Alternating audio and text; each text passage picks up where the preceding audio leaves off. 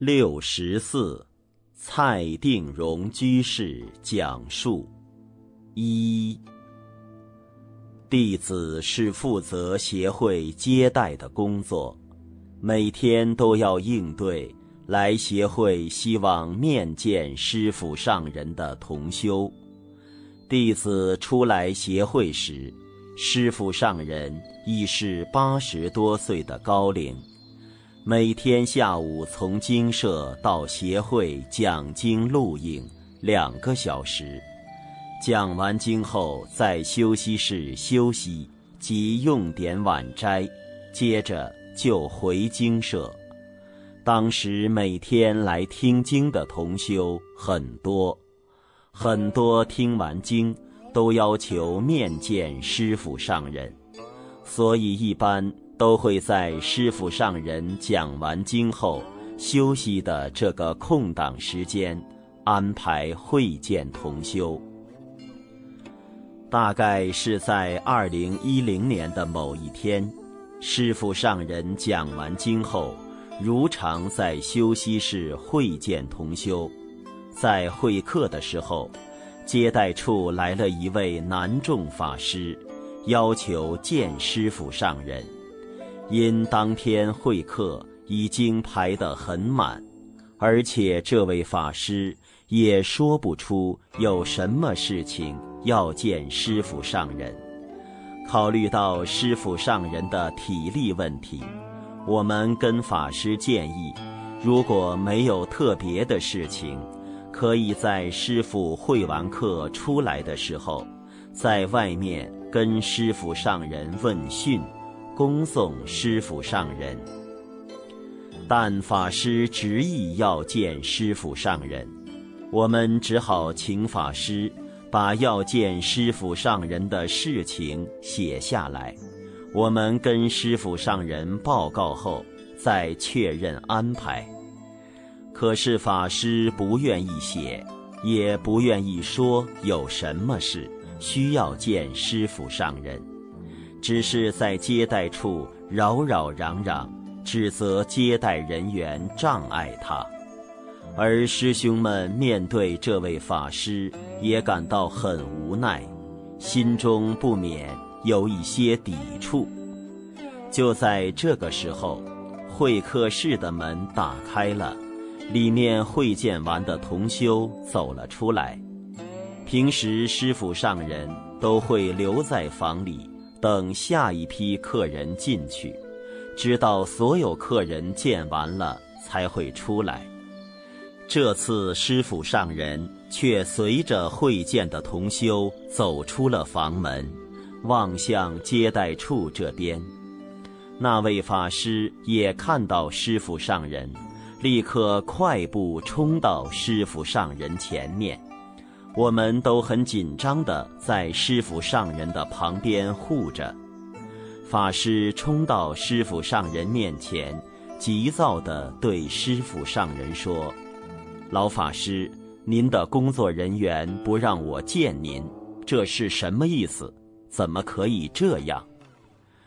就在这位法师对着师傅上人喋喋不休的时候，师傅上人突然对着他说：“我对不起您，我给您顶礼。”然后师傅上人就在狭窄的门前向这位法师跪了下去，在场的所有人都惊呆了，时间仿佛停止了。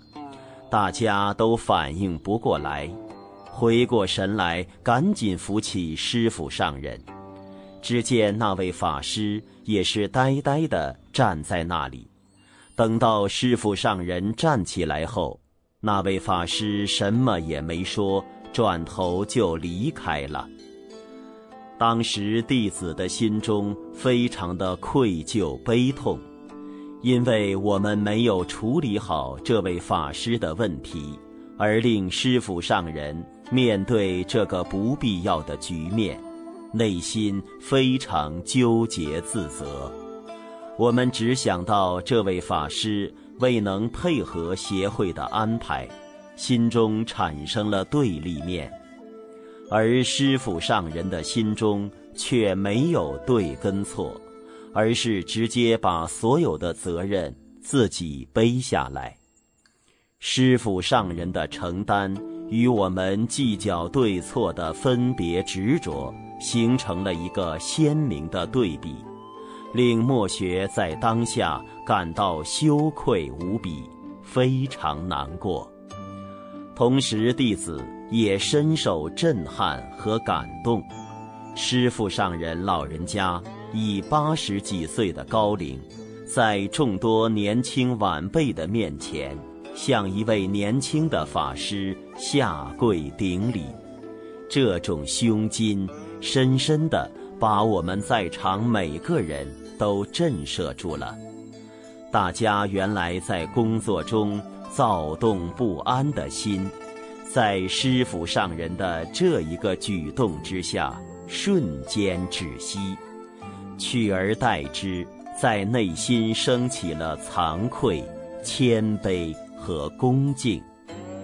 师傅上人以自己的身教言行，给我们在场的人上了最真实的一课，一生都受用，永远。不会忘记。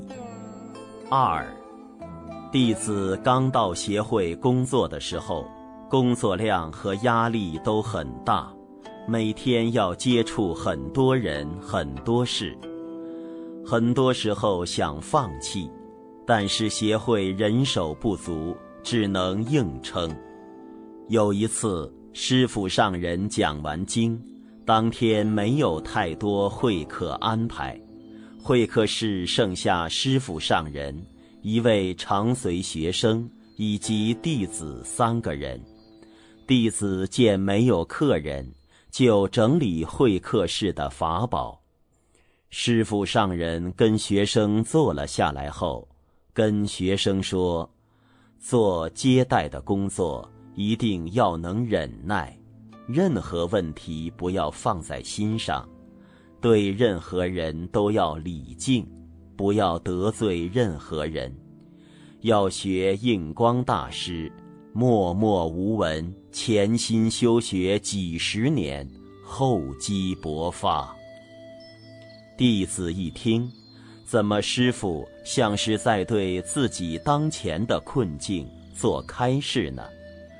再看那位学生，只觉他也有点摸不着头脑。师傅怎么跟他讲？好像跟他不太相关的题目。弟子即刻领受师傅上人的慈悲用心，当下用心记住师傅上人的开示，心中的郁结顿时一扫而空。另外有一次，有一位女众居士拜见师傅上人。向师傅上人提出了他的问题，师傅上人回答说：“不要看电视，电视的节目太乱、太肮脏了。你这些分别、执着、妄想，统统都升起来了。你能把这些东西统统断掉，心清净了，你心真定下来了。”心真定下来，就有智慧。弟子一听师傅上人这么说，顿时脸红心跳，惶恐不安，像做错事被人捉个正着的样子。因为师傅上人的开示，跟这位居士的提问看起来是毫不相关的，而那段时间。因为弟子每天在工作上忙得没有喘息的机会，每天回到家已是晚上十一二点。在一天紧绷的工作回到家后，第一件事就是往沙发一坐，然后打开电视，看着电视的剧情，让自己头脑完全放空。就这样做半个小时到一个小时，然后才去梳洗休息。弟子心中常为自己此行为感到不当和纠结，却又一直没有认真去正视和改正这个问题，所以一听师傅上人对这位居士的开示，当下感到自己被捉个正着，无所遁形，惭愧不已。从以上两件小事，弟子深深感受到师傅上人的无尽慈悲。虽然每天面对的人事这么多，但对身边每一个人的情况都了如指掌，在最适当的时机给予鼓励和点拨，弟子真正的感受到佛事门中不舍一人的慈悲精神。三，二零一二年十一月。师父上人应邀到斯里兰卡弘法，因为斯里兰卡没有净宗道场，故很多工作我们必须自己安排协调，弟子也就有机会第一次随师傅上人出门工作。当时的行程是安排师傅上人到不同的地方去讲演开示。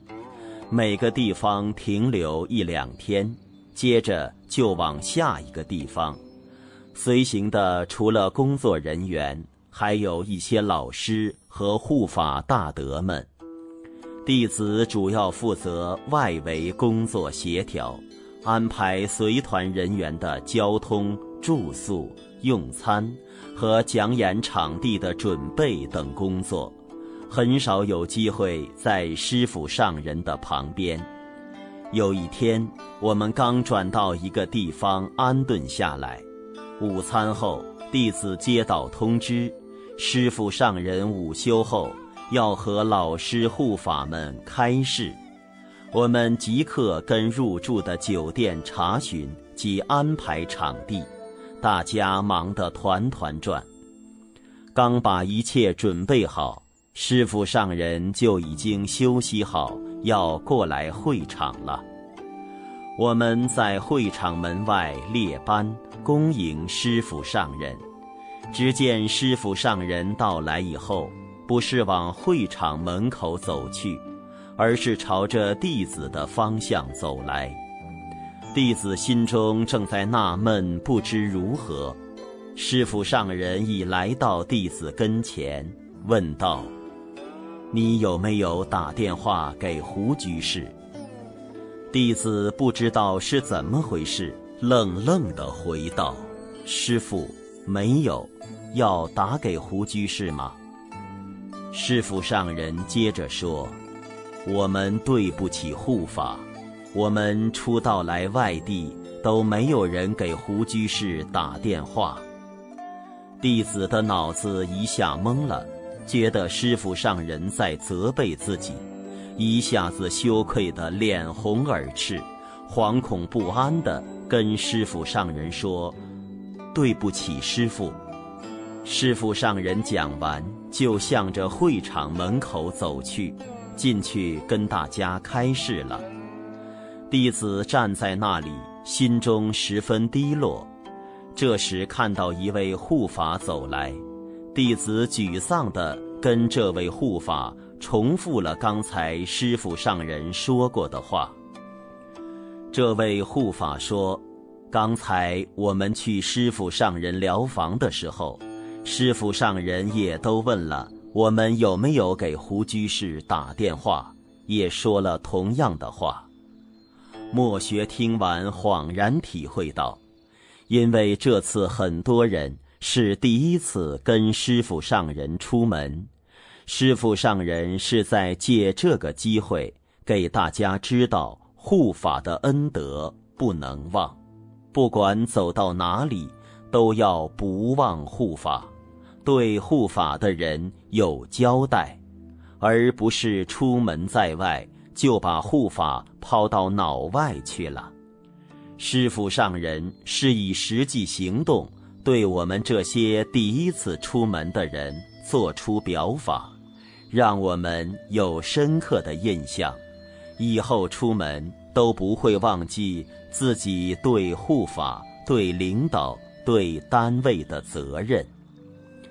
师傅上人用善巧于无形之中纠正了我们的思想言行，拔除我们不良的习气，为我们奠定行为的规范。这份恩德，弟子一生都敏感于心。四，由于接待的工作性质，弟子经常接触到来海内外不同地区的同修。很多同修来一次听经和见师傅上人都非常不容易，很多老菩萨省吃俭用一年或几年。才存够钱买一张车票，不远千里的来到香港看望师傅上人。这些菩萨们很多都是第一次出门，人生路不熟，为了省钱，都是买最低价格的车票，带上干粮，在整个旅途中食用。有时候听他们讲述到港的过程。真的难以想象他们是怎样摸到来协会，因为这些情况看得多，所以对于来访的同修，都会尽量的去帮助他们，尽量满他们的愿。虽然有这样的心理铺垫，但是有时候还是会因为收到一些不知如何处理的东西而起烦恼。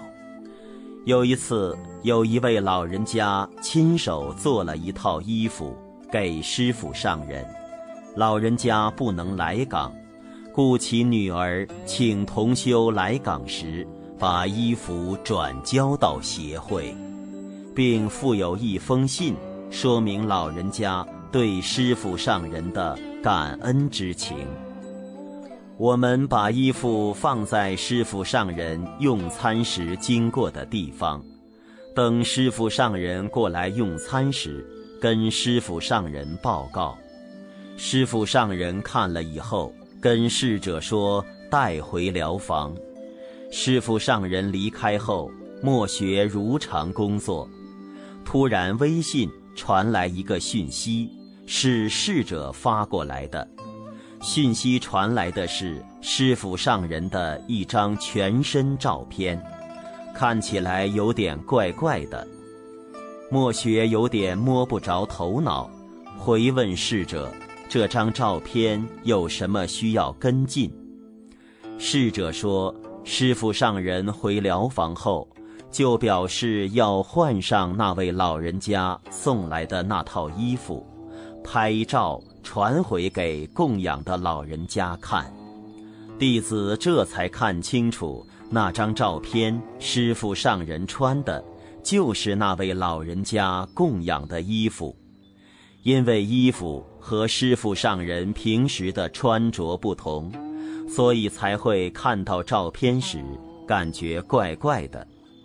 莫学当时眼泪就不自主地涌了出来，问侍者说。请师傅拿着衣服拍照就好，不必特意换来拍照啊。侍者说有跟师傅上人建议了，师傅上人坚持要换上。当时师傅上人已是九十岁高龄，而且那位老人家的衣服做的不是很宽松，不能直接就这样。套在原来穿着的衣服上，而是必须把身上的衣服脱下才能穿得上。拍完照以后，又必须换回原来的衣服。师傅上人却不顾这些不便，一心只为了要让供养的这位老人看到师傅上人穿上他做的衣服。令这位老人生欢喜心。一想到这里，莫学顿感惭愧不已，无地自容，眼泪不断往下流。平时自己处理这些供养品时，不时会有轻慢烦恼的心，而师父上人以自己的身教演绎出了如何才是对供养者和供养品最真切的恭敬，当下降服了弟子这颗轻慢的心。施恩浩荡，无以为报，弟子当下毕恭毕敬地把这张珍贵的照片存了下来。